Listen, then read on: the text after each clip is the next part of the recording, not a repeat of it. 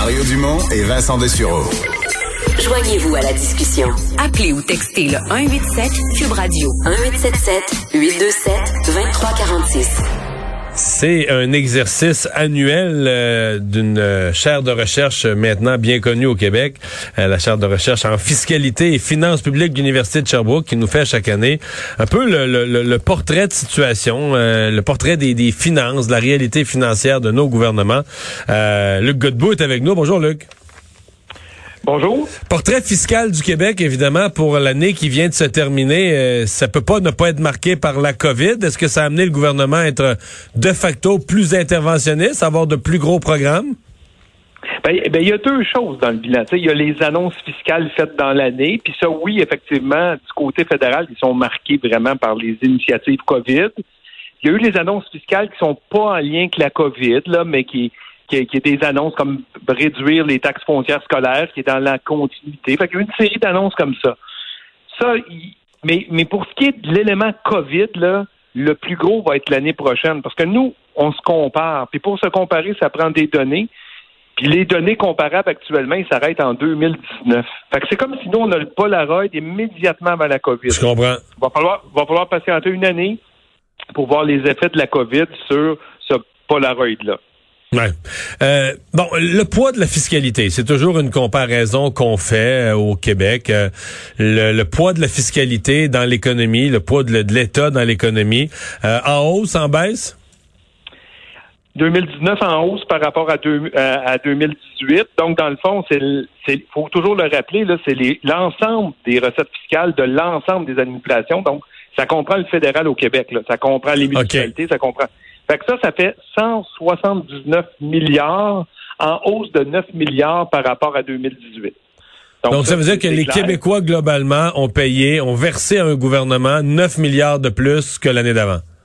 Oui, mais en échange de ça, le PIB il a cru de plus que 9 milliards, évidemment, durant la période. Là, mais cela dit, le ratio c'est alourdi. Donc, pour, pour essayer de faire le ratio, on divise le 179 milliards par le PIB. Puis ce qui était 38,5 comme ratio de poids de la fiscalité en 2018 est devenu 38,9 en 2019. Donc, si je résume, la fiscalité a augmenté plus vite que l'économie. Que l'économie. Donc, si je résume, dans, l'ensemble de ce qu'on a gagné aux Québécois comme revenu de toute forme, la proportion qui est retournée à un des niveaux de gouvernement ou des quatre niveaux, le scolaire, municipal, provincial, fédéral, a augmenté. On a donné une plus grande proportion de nos gains à, à un gouvernement quelconque. Oui. Et puis ça, euh, quand on regarde pour se consoler avec les autres provinces canadiennes, ben, dans les autres provinces canadiennes, il y a six provinces que le poids a augmenté 2019 par rapport à 2018. Il y a deux provinces que ça l'a pas changé. Puis il y a deux provinces que ça l'a diminué. Donc, une majorité de provinces ont aussi vu le poids de leur fiscalité s'alourdir une année sur l'autre de 2018 à 2019. Mais si on prend un horizon plus large, puis on dit, OK, depuis dix ans, ben, les dix provinces canadiennes ont vu leur poids augmenter depuis dix ans. Ah oui, dans les dix provinces canadiennes, les gens payent en proportion une plus grande partie de leur revenu à l'État. Oui, puis là, le, le, trait d'union commun aux dix provinces, ben, c'est qu'il y a un gouvernement fédéral, probablement. Là. Donc, ah ça veut dire que oui, le gouvernement fédéral, on se rappelle la première année là, de, de, du gouvernement Trudeau, là, où il y a eu des hausses de taux d'impôts. Sur... Donc, c'est ça, ça. ça, c'est une c'est pas la seule explication. il y a eu le NPD en Alberta une période, mais de manière globale, les dix provinces ont vu leur poids s'accroître 2019 par rapport à 2010, par exemple, depuis la grande récession. OK. Le le, la forme d'impôt, de, de, de, paiement qu'on fait, c'est une autre chose que vous regardez toujours. Entre autres, là, la, le poids de l'impôt sur le revenu, où on impose vraiment le travail, versus les taxes de vente. Là. Euh, ça, ça a évolué comment? Bon, ben ça, on, a eu cette année par rapport à l'année précédente, on est trois, on est troisième parmi les 38 pays juridictions analysées de l'OCDE, là c'est au Québec, troisième place, où on a le poids le plus élevé pour les impôts sur le revenu. Puis à l'autre bout du spectre, quand on regarde les impôts à la consommation de toute nature, le SPED, euh, les taxes sur l'essence, les taxes sur la cigarette, la TPS, la TPQ, les droits de douane, tout ça, on est 27e sur 38. Donc, on sous-utilise les taxes à la consommation, puis on surutilise l'impôt sur le revenu. Ça, c'est quand même pas nouveau. Là. Non. Avec le défaut. le.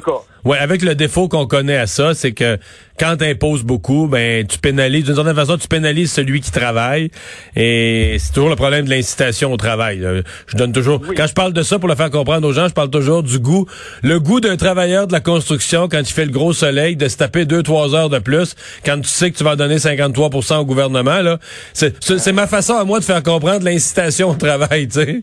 Ben, ben, tu vas, tu vas, vous allez peut-être aimer ce que je, le- le- l'exemple que je vais vous donner. On a fait une comparaison de la charge fiscale nette. Donc ça, c'est moins macro, là, c'est plus micro. On prend un célibataire, on lui dit, si tu gagnes le salaire moyen ou une fraction du salaire moyen, quel est le- ce que tu payes en impôt sur le revenu, en cotisation sociale, là, régime des rentes, assurance emploi, etc., et ce que tu reçois en prestation, crédit de solidarité.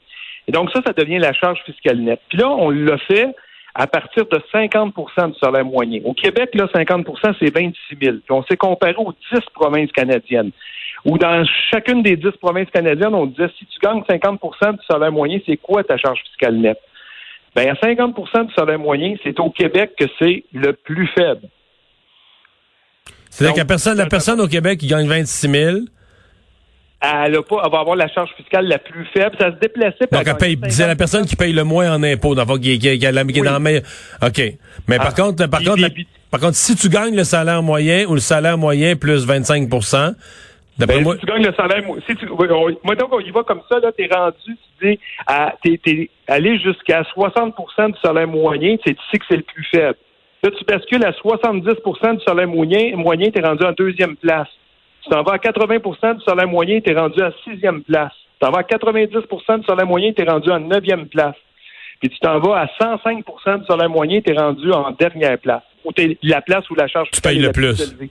Fait que tu passes de c'est une belle place pour être plus pauvre, le Québec.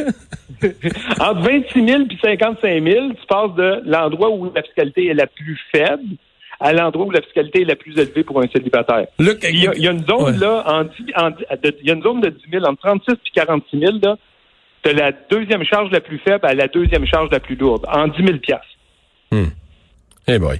Euh, ça, en dit long quand même sur le fait parce que y- on entend ça au Québec, puis on l'entend encore tu sais que ah les gens à plus haut revenu payent pas d'impôts, puis c'est c'est le petit le petit se fait rincer, le petit il paye, mais les gens à plus haut revenu payent pas d'impôts. Il y a aucun a aucun chiffre qui vient supporter ça. Je veux dire, au Québec, euh, les gens qui gagnent plus payent énormément d'impôts, puis en fait euh, je me souviens d'une statistique, on disait à peu près euh, 70% de tous les impôts payés au Québec sont payés par à peu près un quart de la population ou quelque chose du genre. Là. Ben là, on l'a on l'a recalculé, ce truc-là. Les, les 20% les plus pauvres, donc, mettons, il y a 6,6 millions de déclarations au Québec, là, 1,1 million les plus pauvres, ils payent 0,01 de l'impôt. C'est normal, ils sont pauvres. tu sais, donc, 20% les plus pauvres. Là, tu augmentes, tu rajoutes des tranches comme ça, là, de 20% par 20% Quand tu es rendu à 80% des déclarants qui ont les revenus les plus faibles, t'es juste avant les 20% les plus riches, eux, ils ont gagné à peu près 50% du total du revenu, mais ils ont payé seulement 30 de, de l'impôt total à Québec. Puis c'est le 20 pour- dernier pourcent qui, qui s'accapare de 50% des revenus totaux, mais qui paye 70% du total de l'impôt sur le revenu Québec. Donc, on a un système qui est progressif. Là. Ah ouais. Donc, c'est, il y a 20% de la population qui paye 70% de tous les impôts. De, de l'impôt sur le revenu. Puis, puis on peut dire c'est correct, c'est des gens à haut revenu, puis ils ont les moyens, puis ils supportent le système de santé, ils supportent tout. Juste que de, de faire de la politique en allant sur la place publique, puis de dire ah les riches payent rien pour faire obtenir le vote des autres, c'est un moyen mensonge, c'est une Non, moyenne fausseté. ça, le- tout à fait. Donc, tout, tout le monde paie, mais euh, à l'impôt sur le revenu, c'est vraiment un impôt progressif. Les, les gens à faible revenu en paient très peu, puis les gens à revenu élevé en paient beaucoup. C'est peut-être correct comme ça. Oui, oui. Non, mais, mais c'est pas que c'est pas correct, mais je veux dire, de dire que les gens à haut revenu en payent pas, parce que ça se dit, là, sais, qu'ils payent, en payent pas, payent pas leur part, payent rien, c'est, c'est juste, c'est juste faux. Hey, euh, Luc, merci beaucoup d'avoir été là, toujours bien intéressant comme exercice annuel. Il n'y a pas de quoi. Au revoir. On s'arrête, euh, c'est Richard Martineau qui va être là dans un instant.